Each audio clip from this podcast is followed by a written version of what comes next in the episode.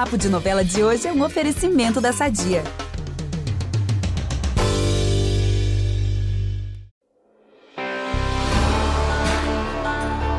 Chegou o grande dia em Pantanal. Sim, aquele por qual todos nós esperávamos. Alguns sempre acreditaram, outros já tinham perdido a esperança de tanto que a Juma metia o pé da fazenda.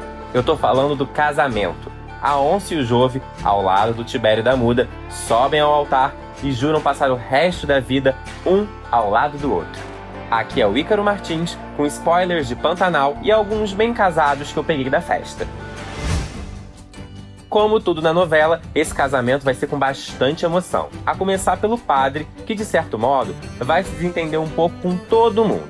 Cá entre nós, ele vai fazer mais drama que os noivos. A começar pelo Tibério, o mais tranquilo dos quatro. Ele vai conversar com o peão sobre as crenças dele e pergunta se por acaso ele acredita em Deus. Aí o Tibério vai questionar sobre qual Deus que o padre está falando. Depois, ele vai lá e implica com a Juma, Avessa a tradições convencionais, a onça irá falar que está grávida do jovem. Com isso, o padre diz que só aceitará casá-la se for batizada. Mesmo arredia, ela topa, e assim ele faz. A batiza nas águas do Pantanal, diante do olhar do velho do rio, que, como sempre, assiste tudo de longe. O velho, aliás, pode ser considerado o grande salvador do evento, e eu vou explicar o porquê. A Juma, é claro, vai ter uma neurose em relação ao casamento, então, quando tiver faltando 5 minutos para juntar as escovas de dentes com o Jove, ela já arrumada vai ter uma crise de ansiedade e vai fugir. Durante a fuga, ela esbarra com quem? O próprio velho do Rio, que a acalma e coloca a cabeça dela no lugar.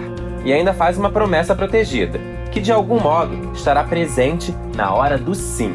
Paralelo a isso, lá no casamento em si, todo mundo vai estar tá achando que a Juma não vai aparecer, né? Mas a onça chega, Brasil, descalça, sem muitos acessórios, cabelos ao vento, mas linda, linda como sempre.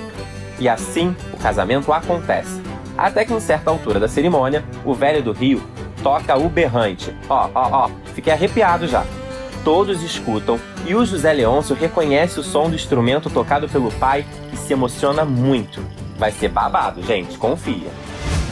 Por hoje eu fico por aqui mas no site do G-Show mostramos algumas imagens dos bastidores do casório. Vai lá conferir. Beijos e até amanhã!